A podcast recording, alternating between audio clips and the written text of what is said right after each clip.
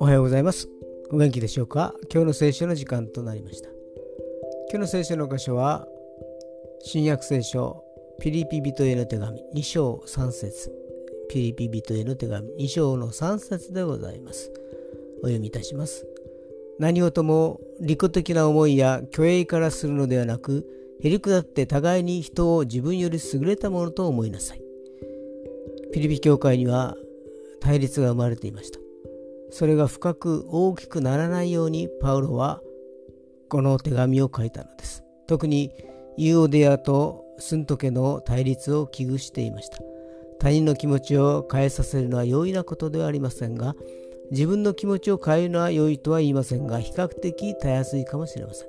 それにはへりくだりが必要だというのです。今日も主のもとでへりくだることができますように。